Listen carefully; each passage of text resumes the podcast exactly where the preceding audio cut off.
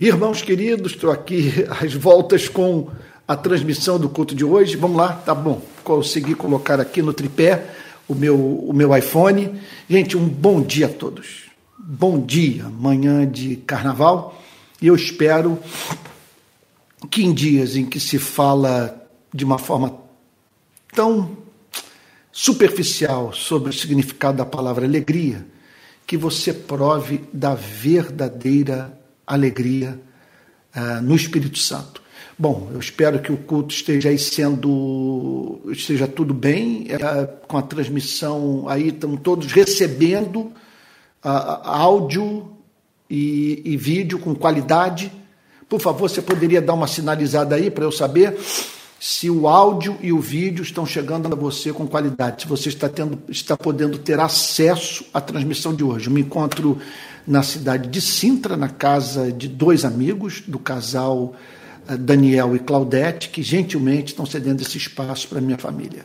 Então, eu gostaria se alguém pudesse dar um alô aí para mim, só para eu saber se a transmissão está tranquila e eu posso prosseguir, porque é, é, é, é horrível, horrível a experiência de você estar falando sem a certeza de que as pessoas estão acompanhando é, a entrega da mensagem. Tá bom, a Andressa está dizendo que está tudo certo.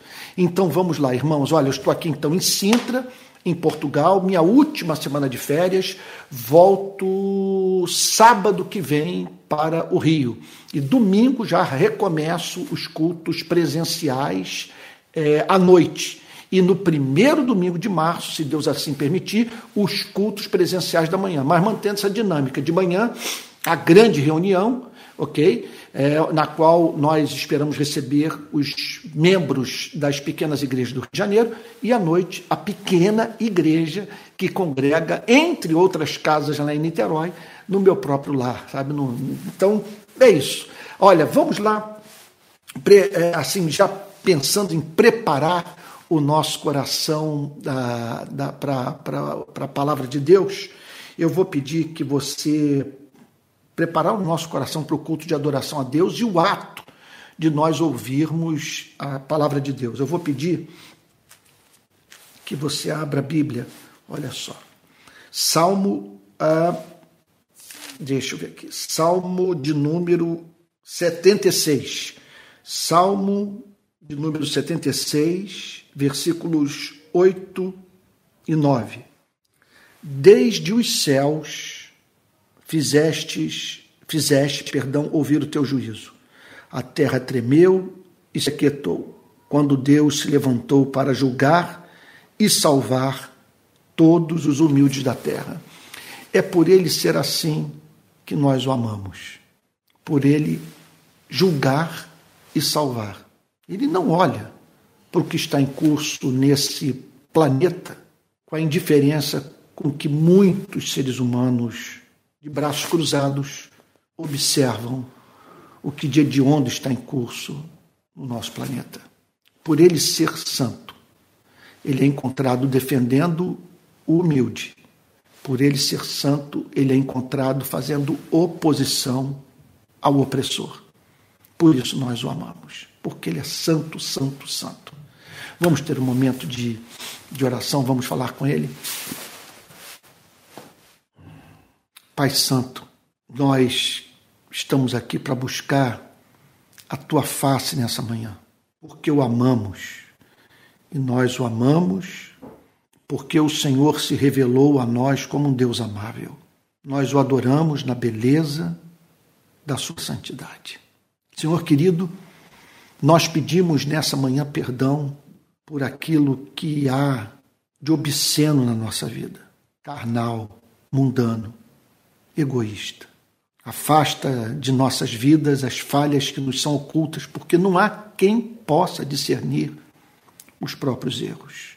Perdoa-nos, Senhor, por aquilo que fazemos e que machuca e que, contudo, não se faz presente na nossa consciência, levando-nos ao arrependimento. Senhor, nós queremos nessa manhã agradecer a Ti pelo teu amor, pela tua paciência. Nós agradecemos a ti pelo fato do Senhor não nos dar trégua. Sim, Senhor, o teu amor o faz purificar as nossas vidas, avivar a nossa consciência, constranger o nosso coração. Nós o louvamos, Senhor, porque sentimos esse amor mesmo quando somos, somos disciplinados, Senhor.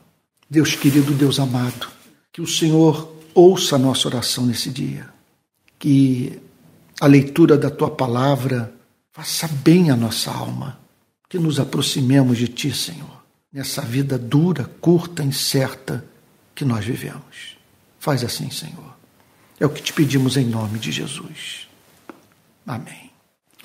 Meus irmãos queridos, conforme eu havia dito no domingo passado, nós vamos hoje concluir a mensagem daquele dia.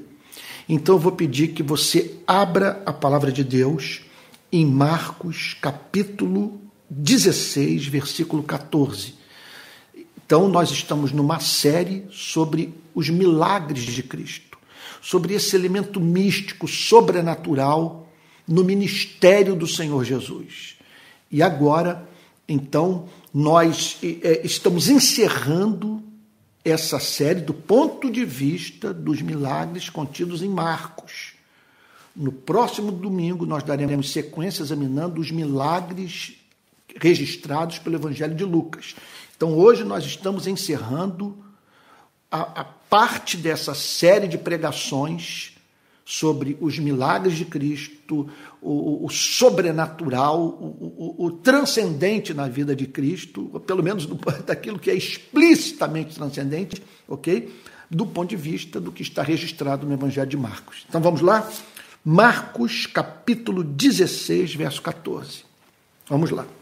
Eu não vou pregar novamente, não vou, quer dizer, é, é, falar as mesmas coisas que eu falei no domingo passado. Por isso você me verá dando um, trata, um tratamento ampassant a esses versos, ok? Que já foram examinados, repito, no domingo passado, a fim de que possamos nos dedicar mais aos dois últimos versículos do Evangelho de Marcos.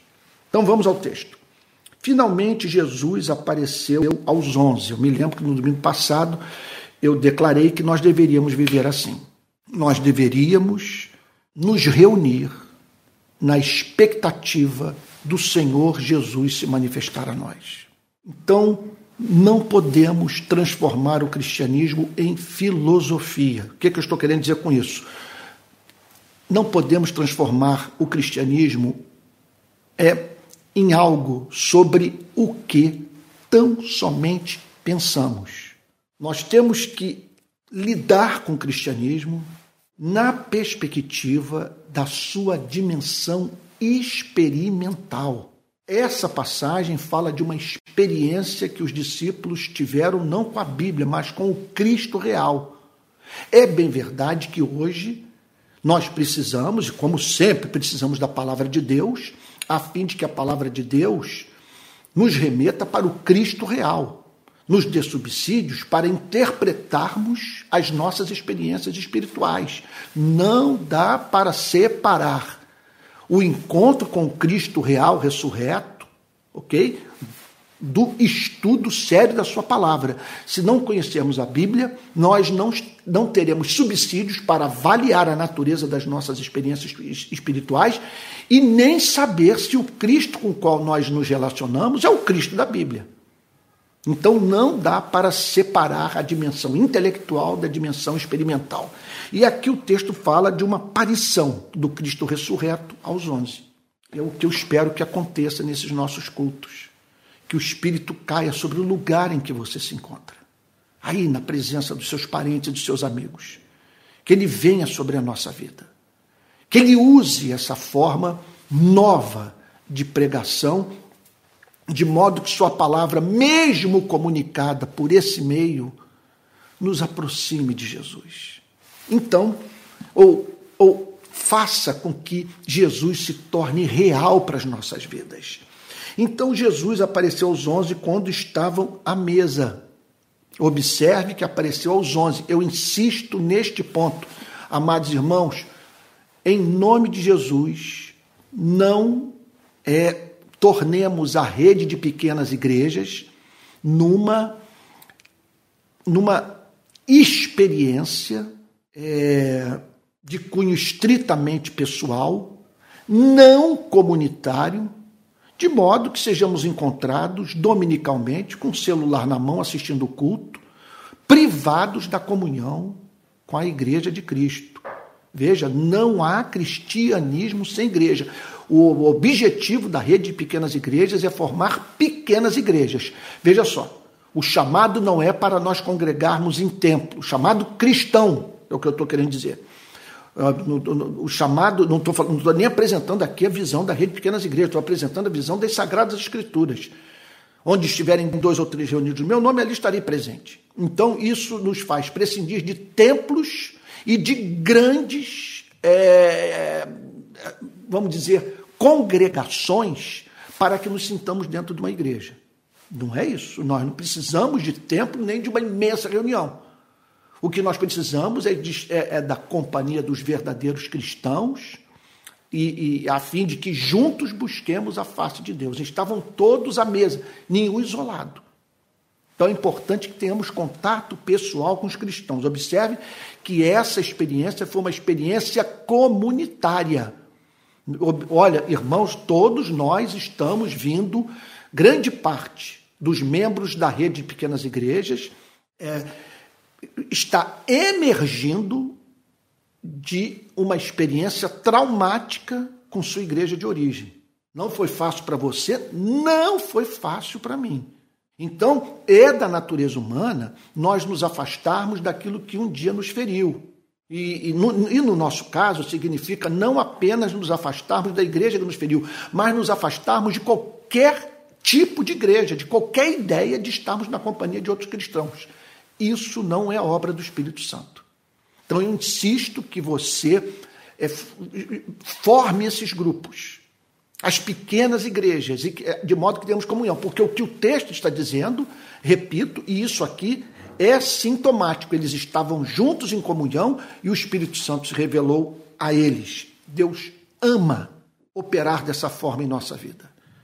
Ele, ele tem prazer em nos ver juntos buscando a sua face e se revelar a nós sabe, assim, é, é, meu Deus, é, na intimidade dessa comunhão, sabe, dessa vida comunitária. Então vamos lá. Jesus apareceu aos onze quando estavam à mesa e censurou-lhes a incredulidade e a dureza do coração. Olha, nós precis... não podemos banir do cristianismo esse, esse elemento de confrontação é, não podemos, em nome de nenhuma corrente de natureza é, psicológica, psicanalítica, sabe? Eu estou falando aqui da, da, da, das ciências que lidam com a alma humana, é isso que eu estou querendo dizer. Nós não podemos transformar Cristo num, num, num, num terapeuta, sabe? E, e, num mau terapeuta, que a boa terapia envolve confrontação. Sabe? Se você vai fazer uma análise, por exemplo, com um bom analista, não será uma experiência fácil para você. Então, o Cristo da Bíblia é um Cristo que pode se dirigir a nós nesses termos.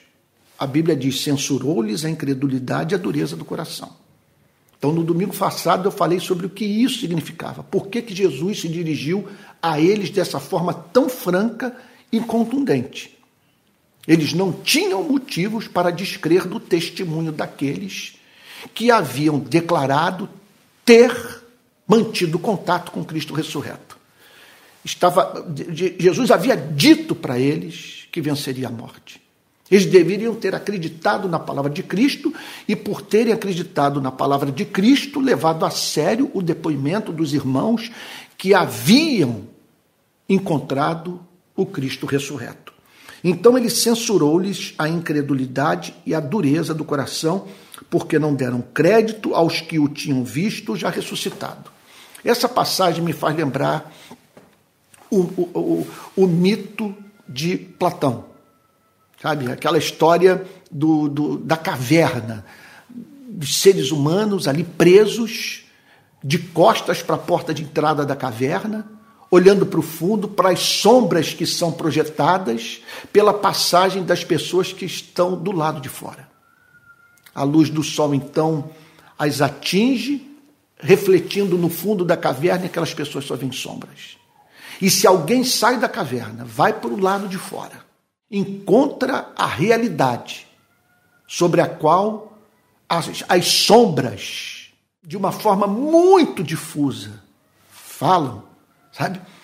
Essa pessoa, ao retornar para a caverna, quer dizer, se essa pessoa sai e retorna e fala sobre o que viu, as pessoas terão dificuldade de acreditar nela. Podem até considerá-la louca. Então, o que aconteceu foi que pessoas tinham visto Jesus ressuscitado.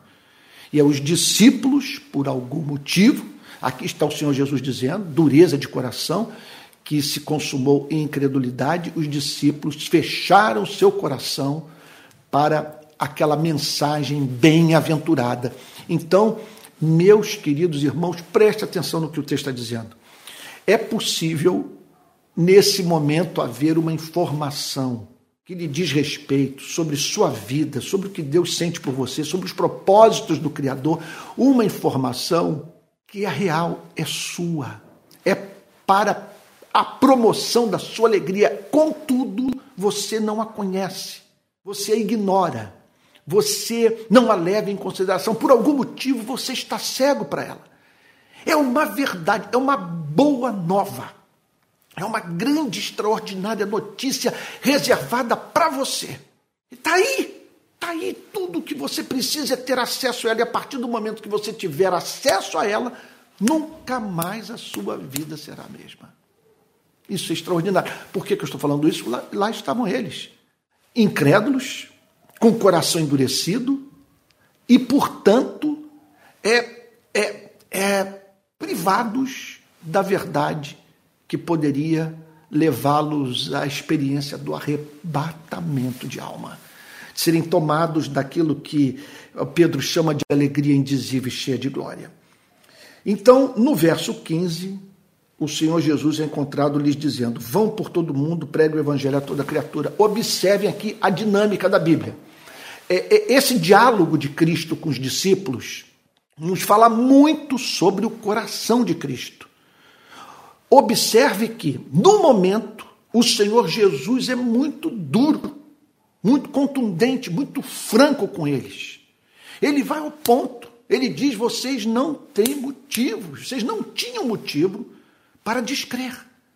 Então ele censura a dureza de coração dos onze e a sua incredulidade. Mas observe que não há espaço para uma culpa que não cessa, para um sentimento de remorso interminável. Jesus não fica ali fustigando aquela ferida. Ele não leva os discípulos, portanto, para amargarem alguma, alguma espécie de depressão, para desistirem da vida, deixarem de lutar, de sonhar, de servir. Ato conte, observe isso. Olha, esse é um dos conceitos mais lindos de graça do Novo Testamento. No minuto, Cristo parece zangado com eles. No minuto seguinte, ele derrama o seu amor e dizendo: Contudo eu os perdoo, contudo eu os purifico, contudo eu, eu, eu, eu, eu os chamo, eu os chamo para o cumprimento da missão para a qual eu o chamei. Então aqui estamos nós. É fato que você e eu temos muito do que nos envergonhar. Eu estou na minha última semana de férias. E é claro, tive muito tempo nos últimos dias aqui em Portugal para pensar sobre minha vida, o meu caráter, minha forma de conduzir o meu ministério, minha relação com Deus.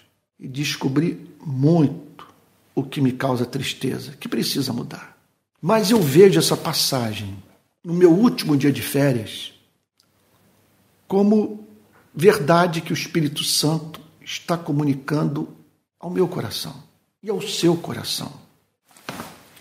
Nós não temos tempo para agasalhar aquela espécie de culpa que nos imobiliza. Se a culpa o amordaça, o impede de livremente servir a Cristo com seus dons e seus talentos, ela é diabólica a verdadeira culpa é aquela que nos faz nos arrependermos por pecados reais, remetendo-nos assim para a cruz, de modo que nos lembremos da graça real, a fim de experimentarmos a graça real e de vivermos esse cristianismo, sabe, que pela cruz de Cristo passa por cima da culpa, seja da culpa real, concreta, factual, seja do sentimento de culpa. A vida é curta, dura, incerta, nós não temos tempo a perder. Então aqui está Cristo dizendo: vão por todo mundo e pregue o evangelho a toda criatura. Ele trata do problema. Os discípulos provaram de um baita de um constrangimento, mas o perdão é comunicado de uma forma instantânea, tudo estava subentendido. Quer dizer, havia um, quer dizer, um pressuposto. Sabe que pressuposto é esse? Olha, ele nos ama. Ele nos ama. Então, ele, o mesmo que nos confrontou em amor é o mesmo que em amor nos chama para nos considerarmos purificados, perdoados, lavados e entregarmos a Ele o tempo que nos resta de vida.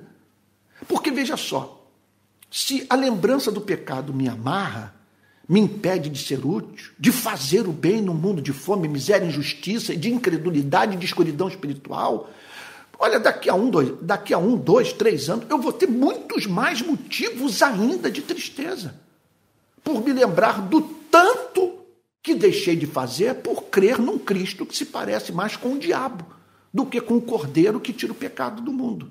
Então, a mim me cabe é, é, dizer para ele o seguinte: olha, aqui está minha vida, com todo esse histórico de erro. Eis-me aqui, eu me ofereço a ti, para que a partir de hoje eu viva o que eu jamais vivi.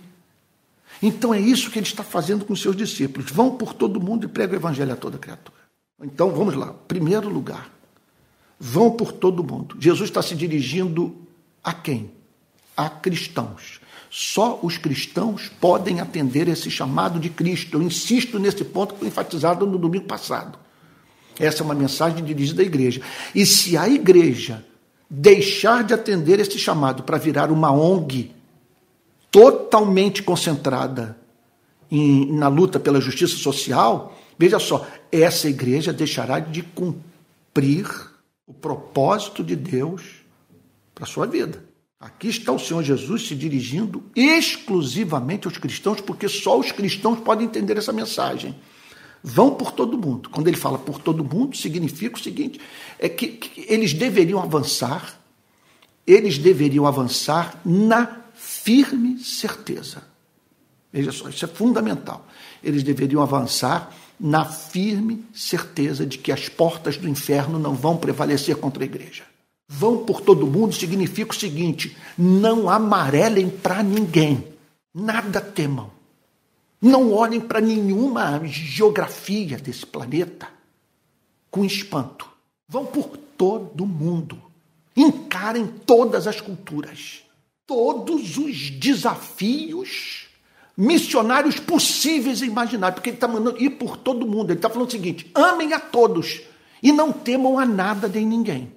Porque se eu os estou chamando para o cumprimento dessa tarefa, dessa tarefa, é porque eu lhes darei subsídios para cumpri-la. Então, é claro que isso não vai nos levar a prescindir de método, de planejamento, de pensamento, sabe, de nós nos organizarmos para levarmos o evangelho para o mundo. Mas aqui está o chamado: vão por todo mundo e preguem, proclamem, veja só, ele não está dizendo vão por todo mundo e vivam o cristianismo. É claro que isso está envolvido. Mas essa história de que, é, que nós devemos pregar a, a, o Evangelho com a nossa vida, descuidando-nos assim da proclamação verbal da verdade, isso não é cristão, isso não é bíblico. O Jesus da Bíblia está falando o tempo todo, vivendo e falando. Sabe? Quer dizer, é, é tudo uma coisa só, expressão de amor. Então, o chamado é para a gente falar, para a gente verbalizar. Sabe? Pregar o quê? E pregar o Evangelho a toda criatura. O chamado não é para apresentarmos ao mundo a moral cristã. Preste atenção, irmão. Gente querida, meu irmão, minha irmã, o chamado não é para nós sairmos pelo mundo anunciando para as nações o ideal cristão de, de, de, de eh, para a família, para a área da sexualidade, para a relação patrão-empregado, sabe, o pai-filho, marido-mulher. Não é isso. O chamado é para pregar o evangelho. Aí sim, depois que a pessoa nasceu de novo, nós vamos falar sobre a vida cristã, que só pode ser vivida por quem nasceu de novo. É claro que nós vamos falar sobre sexo, é claro que nós vamos falar sobre dinheiro, vamos falar sobre família, vamos falar sobre trabalho, mas jamais esperando que o paralítico que não foi curado ande. Primeiro, ele tem que ser habilitado a andar. Aí depois nós vamos falar sobre o caminho que ele tem que percorrer. Então o chamado é para pregarmos o Evangelho, a boa nova. O chamado é para irmos pelo mundo anunciando esse, essa mensagem absurda do início ao fim. Que o rei contra o qual nos insurgimos, o rei contra quem nos rebelamos, o rei cujos filhos foram mortos por nós, não quer nos matar. O rei quer nos transformar em filhos e filhas. E para isso enviou o seu eterno filho para a nossa redenção. Isso é a loucura. E que esse rei acolhe rebeldes que foram capazes de depor suas armas e na presença dele dizer sinto muito. E a partir desse momento quero ser o seu súdito. O o evangelho diz é que quem assim o faz de rebelde é transformado não apenas em súdito, mas em filho e em filha. Nós temos que sair pelo mundo anunciando isso. É claro que não temos como anunciar a boa nova sem apresentarmos a chamada má nova. Nós temos que ajudar as pessoas a entenderem que elas precisam, precisam de redenção. Elas precisam de salvação. Então é aquilo. Talvez você já tenha vivido essa experiência. Sabe? Eu, por exemplo, ano passado, ano retrasado, eu me submeti a um exame, porque o meu médico é, detectou um PSA alto que poderia denotar um câncer de próstata. E eu fiz uma série de coisas que até então não havia feito. Exames, que só fui fazer quando meu médico disse: você precisa fazer esses exames a fim de saber se você fez um câncer de próstata ou não.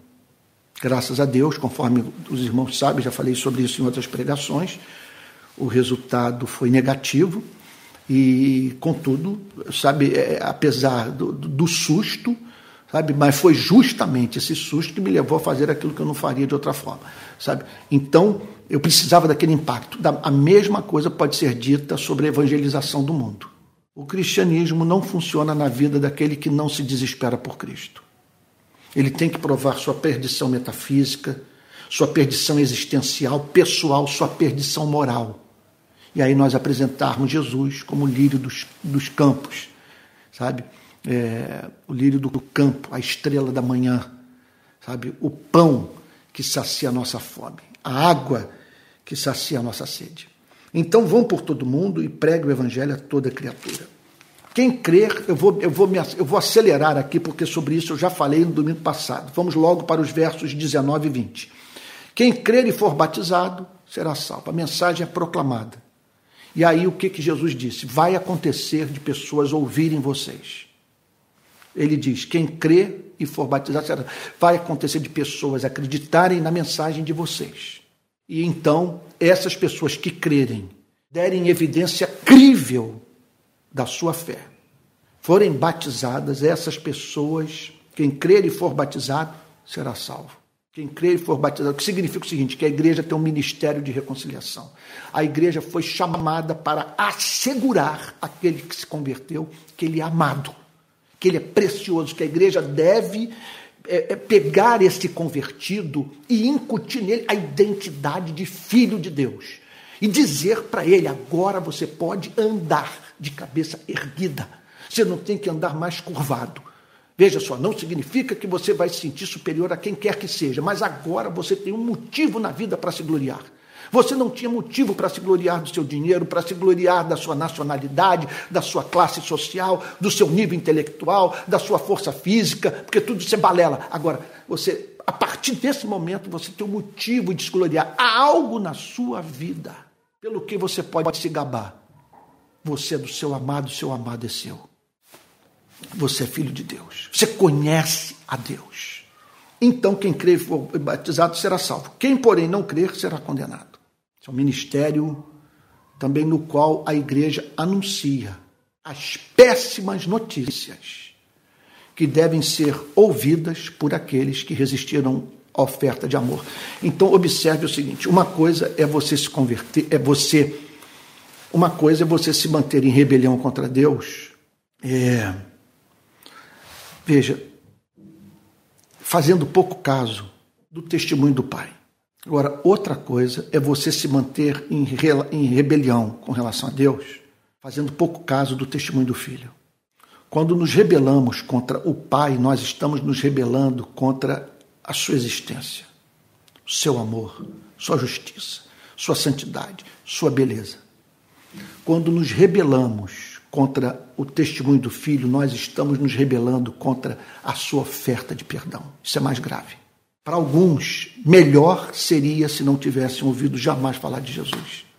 Porque rejeitar o Evangelho significa você dizer o seguinte: eu faço pouco caso desse perdão.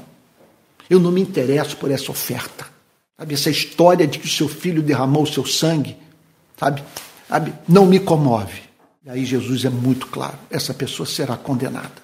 O que é ser condenado? Muito poderia falar sobre isso. Mas é a experiência mais terrível que uma pessoa pode ter nessa vida. Ela tomar consciência num ponto da sua existência de que ela jamais terá comunhão com Deus. Imagina isso. Meu Deus. Verso 17. E aí o Senhor Jesus fala de algumas ferramentas de recursos sobrenaturais que ele colocaria nas mãos dos discípulos a fim de que o evangelho se espalhasse pelo mundo, a fim de que essa missão fosse cumprida.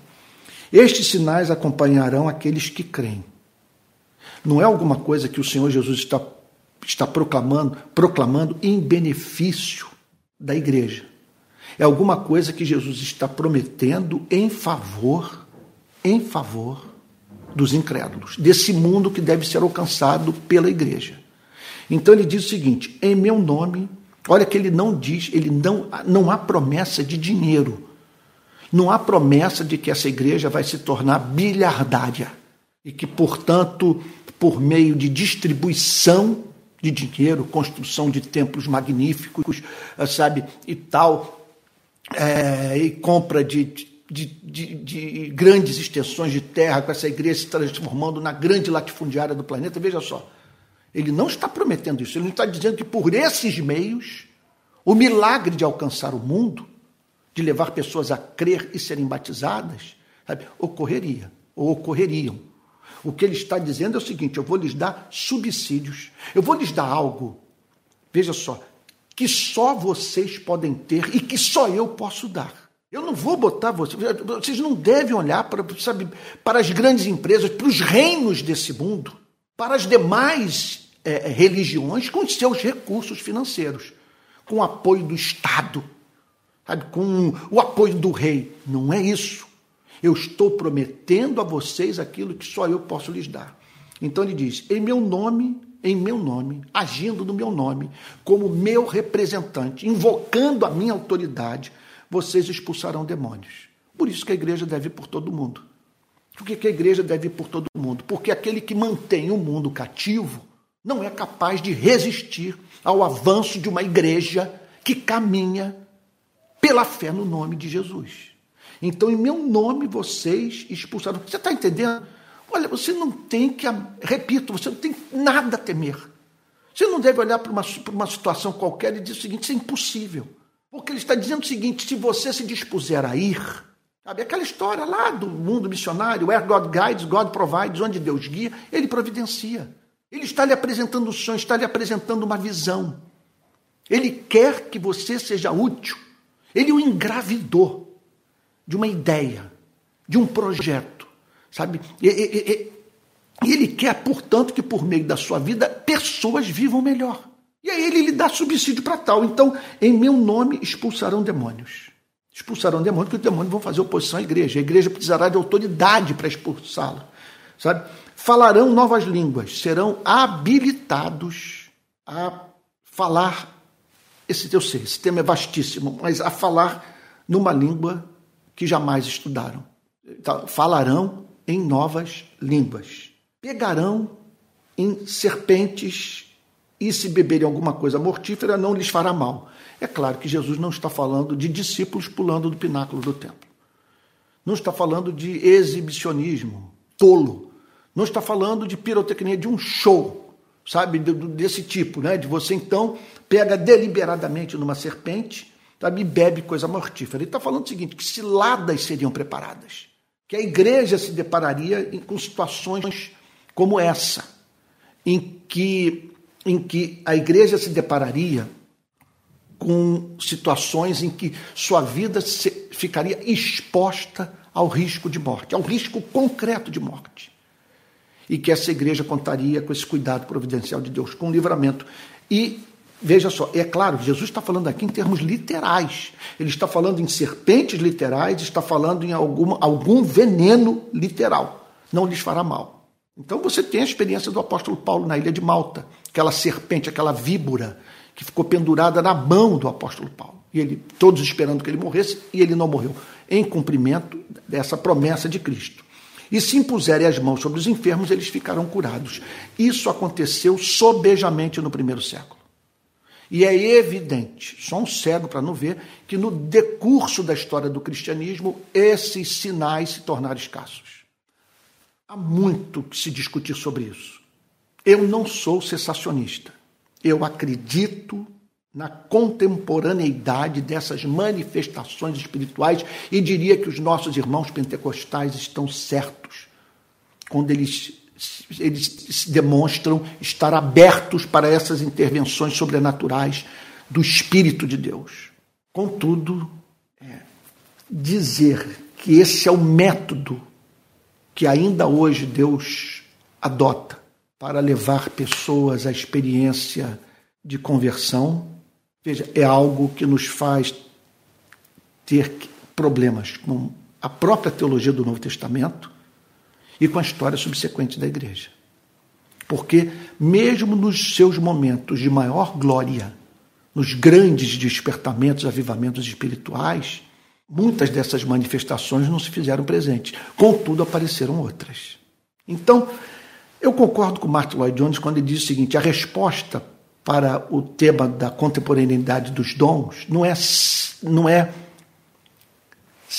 não é nem nunca nem sempre, mas sim como lhe apraz. Então, a sabedoria quanto ao tema dos dons do espírito não consiste a fidelidade à Bíblia não consiste em dizermos nunca, Deus não opera mais dessa maneira, nem, nem declararmos que Deus sempre opera dessa maneira, continua operando, e que nós devemos tomar essa referência como normativa para a vida da igreja. A resposta é como lhe apraz. Ele pode fazer com que, no momento, essas manifestações ocorram. Ele é livre para isso. Agora, a história da igreja está aí para dizer e repito, nos seus melhores momentos que a igreja realizou verdadeiras proezas no campo missionário, sabe? E, e até do ponto de vista político, social, do, do, sabe, do ponto de vista da evangelização é, de, de, nações inteiras, sabe? Quer dizer, é, observa-se que essas manifestações não ocorreram.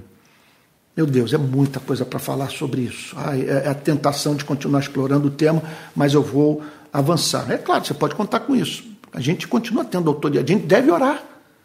Deve orar, deve. E outra coisa, vendo manifestação diabólica, nós devemos partir para a ofensiva. E devemos também esperar esse cuidado sobrenatural de Deus, esse Deus que nos protege das serpentes, dos escorpiões e dos venenos que pessoas põem na nossa vida.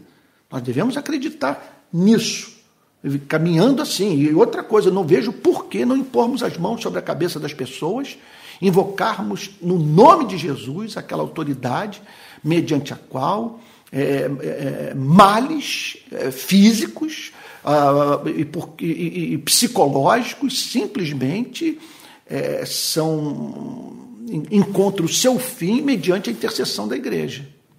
Agora, eu concordo com, Martin, com Jonathan e Edwards quando ele diz que no final dos tempos a grande evidência da presença de Deus na vida da igreja não seria essa. Seria o amor entre nós. O mundo vendo algo tão lindo, tão maravilhoso, tão belo em nossas vidas, a ponto de a ponto de esse testemunho de amor, de compromisso com a justiça, esse cristianismo livre, esse cristianismo repleto de amor, de graça, de verdade, servirem de sinal, sabe? ou servir de sinal de que Deus está conosco. Bom, e aí o texto termina com o Senhor Jesus dizendo, com, com, com Marcos dizendo, de fato, o Senhor, depois de lhes ter falado, o Senhor, depois de lhes ter falado esse chamado para a evangelização do mundo, tudo isso que o Senhor Jesus falou, é, é, é, sobre o que nós temos é, pensado já no, nos últimos dias, do domingo passado para cá, deve ser visto à luz das circunstâncias em que esse chamado evangelização do mundo foi feito. Foram as últimas palavras de Cristo.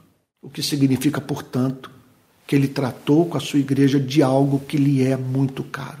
Em nome de Jesus, que não deixemos de proclamar o Evangelho. De fato, o Senhor Jesus, depois de lhes ter falado, foi recebido no céu e sentou-se à direita de Deus. Foi recebido no céu. Meu Deus, olha, não tenho tempo para falar. Só, só, olha, eu poderia ter escolhido nesse culto de hoje falar apenas sobre foi recebido no céu é algo muito glorioso. Foi recebido como aquele que veio, que viu e venceu, como aquele que obedeceu, como aquele que no Getsemane disse: Contudo, não seja o que eu quero, e sim o que tu queres. Como aquele que fez expiação pelos nossos pecados, como aquele que cumpriu o pacto da redenção, de dar a sua vida pelos eleitos. Ele entra, portanto, em triunfo, como cordeiro que deu sua vida por nós, e em razão do cumprimento do pacto da redenção, desse pacto não entre Deus e a humanidade, mas esse, esse pacto ocorrido no âmbito da Trindade, no qual o Pai elege, o Filho dar a sua vida pelos eleitos, e o Espírito Santo aplica a obra do Filho na vida dos eleitos, sabe? Quer dizer, é, é, é, é ali, portanto, após ter cumprido o seu lado no pacto, que o Senhor Jesus é recebido no céu. E aí toma assento à direita de Deus. Assento à direita de Deus. Você está ali à direita do Rei do Universo. É, não há mínima dúvida que o registro desse fato foi feito para nos animar, para trazer à nossa memória a verdade de que aquele a quem servimos e que nos chama a levar o Evangelho para o mundo inteiro tem toda a autoridade que toda autoridade lhe foi dada no céu e da terra. Ou seja, quando nós oramos, pedindo para que essa missão se cumpra por meio das nossas vidas, é claro, apresentando uma súplica qualquer, mas especialmente essa, nós estamos nos comunicando com aquele que está à direita de Deus, daquele que tem como música a nossa oração, que ama nos ver falando com ele. Então, verso 20 diz assim, e assim eu termino o Evangelho de Marcos. E eles foram, ora, sabedores do fato de que os demônios não lhes resistiriam, que ferramentas espirituais lhes haviam sido dadas e que aquele a quem serviam estava acima dos reis deste mundo, eles se mandaram. O texto diz que, olha, e eles foram, foram a partir do entendimento mais profundo da verdade de uma fé alicerçada na palavra de Deus, na promessa de Cristo. Eles foram e pregaram por toda parte. Feliz aquele que tem algo a anunciar para esse mundo. O que mais me encanta nesse meu final de férias e perspectiva de retorno para o meu trabalho, embora durante todo esse período eu tenha pregado nos domingos, né? É, de certa forma não tive férias, pelo menos no domingo, mas o que mais me encanta é poder voltar com uma mensagem no coração.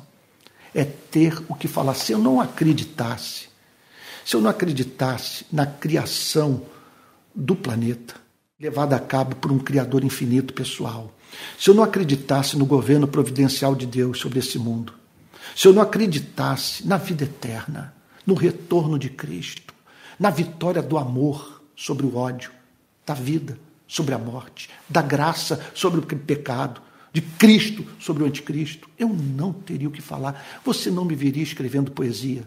Você não me veria falando sobre política, você não me veria falando sobre artes, você não me veria falando sobre esperança.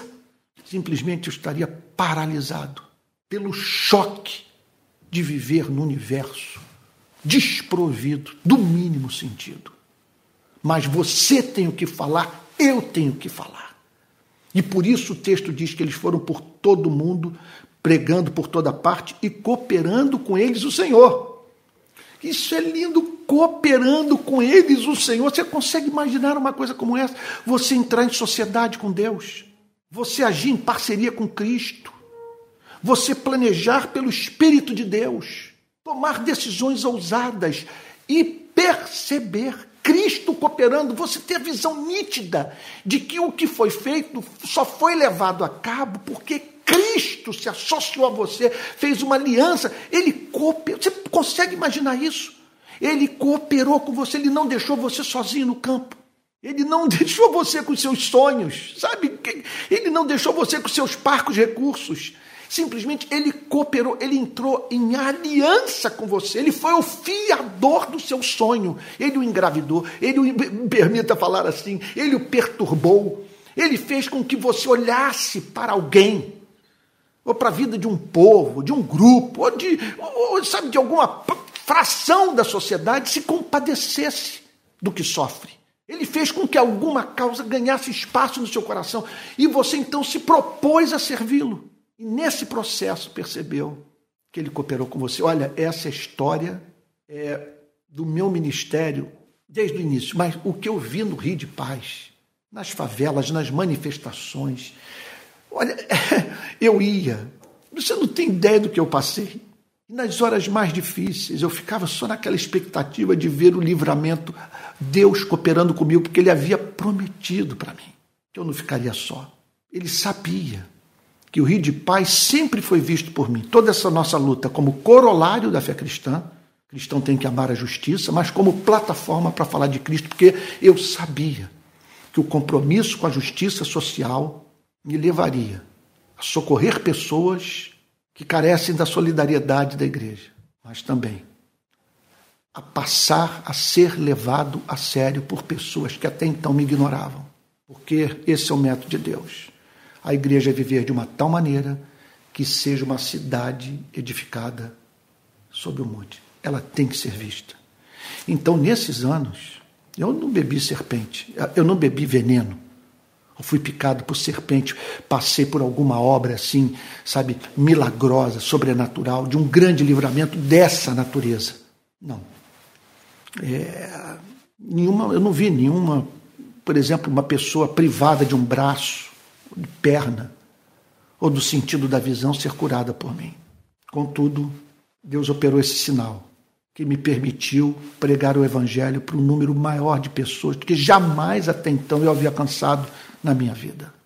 E eles foram e pregaram por toda parte, cooperando com eles o Senhor e confirmando, confirmando a palavra por meio de sinais que se seguiam, confirmando a palavra. Ou seja, os discípulos pregavam e o Senhor botava o selo na forma da operação de milagres confirmando a palavra, que significa o seguinte: que aquelas obras sobrenaturais serviam o ministério de pregação da palavra. Eles proclamavam e Deus, mediante os sinais, dizia o seguinte: Eis a evidência de que eu estou com eles. Era o, repito, era o selo de Deus sobre a pregação da igreja. Então, meus amados irmãos, aqui está a rede de pequenas igrejas nascendo. Sabe, temos um ano e meio de vida. Sabe, é um ano e meio, um ano e meio de vida, um ano e seis, sete meses. Sabe, que possamos levar esse sonho de uma rede de pequenas igrejas, sabe? Igrejas onde há amor, igrejas orgânicas, com mínimo de institucionalidade, permita-me dizer, sabe? Igrejas é, que não investem dinheiro em tijolo, em mármore, sabe? em pedra. Investem em seres humanos, igrejas nas quais não haja um só necessitado igrejas nas quais, veja, quem ficar ausente uma, duas semanas da comunhão terá sua ausência notada e será procurado.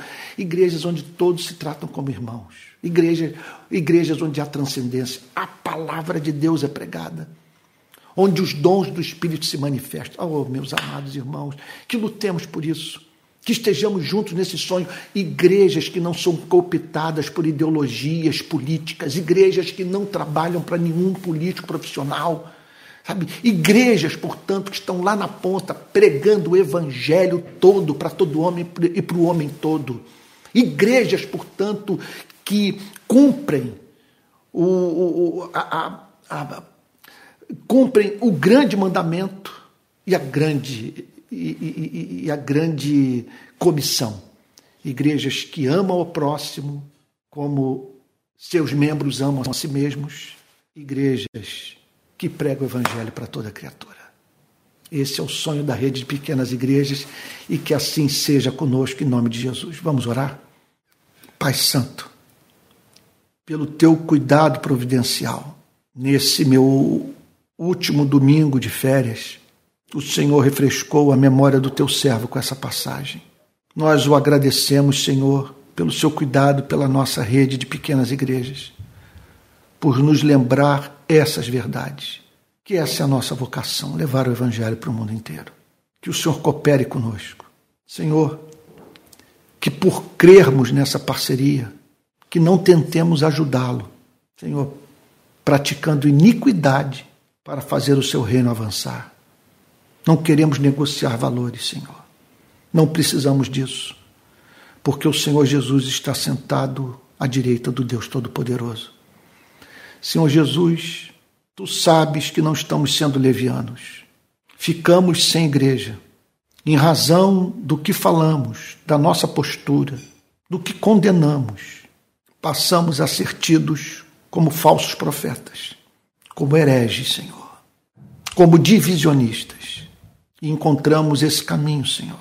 Muitos de nós não encontraram igreja para congregar em suas cidades e agora estamos aqui tentando nos acertar, Senhor, a fim de preservarmos a nossa comunhão com a igreja e o cumprimento do teu chamado para a nossa vida.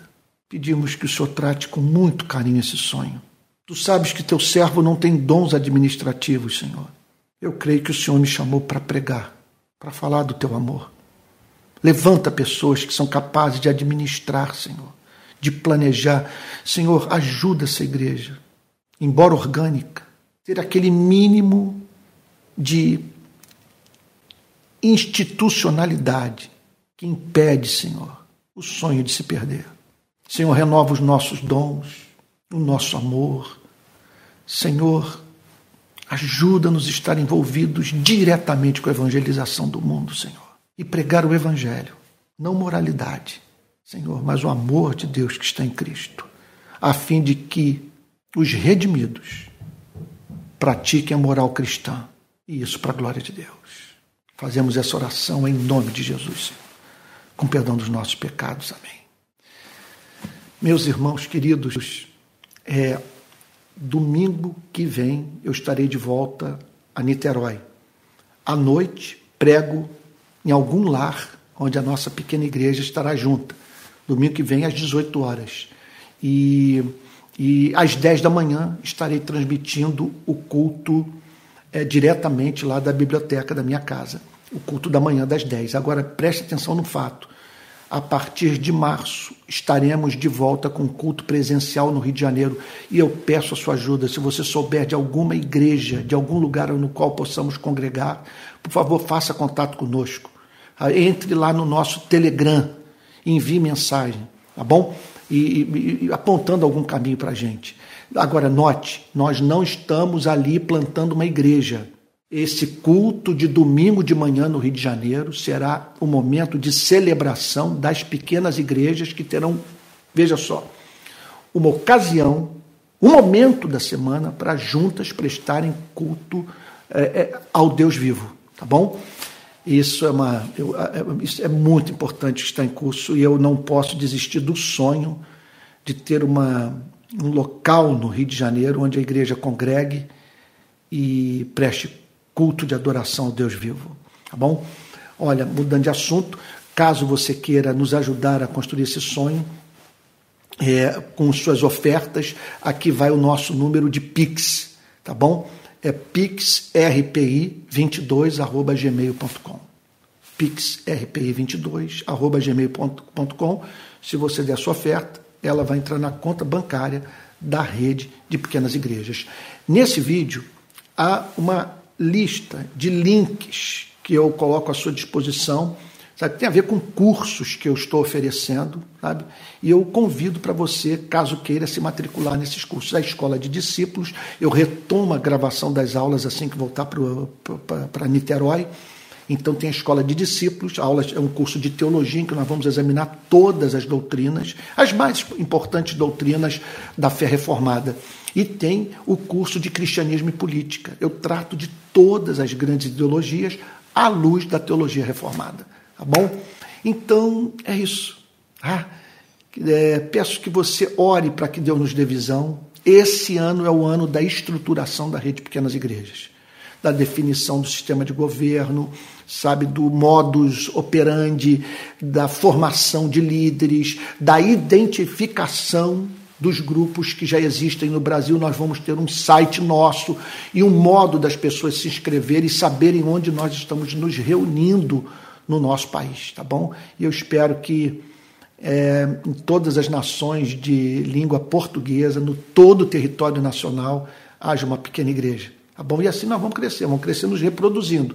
E em vez de criar, de construirmos grandes templos e tal, igrejas para mil, duas mil, três mil pessoas, nós vamos estar assim, sabe, nesse trabalho de, de transformando a igreja numa família. Uma família obcecada por aumentar os seus, o número de membros, tá bom? Mas sem perder jamais essa, essa intimidade. É isso que eu tenho dito, esse lado orgânico da vida da igreja. Olha, eu, eu, eu com todas as decepções que eu já passei na vida, eu, posso, eu penso que você pode dizer o mesmo.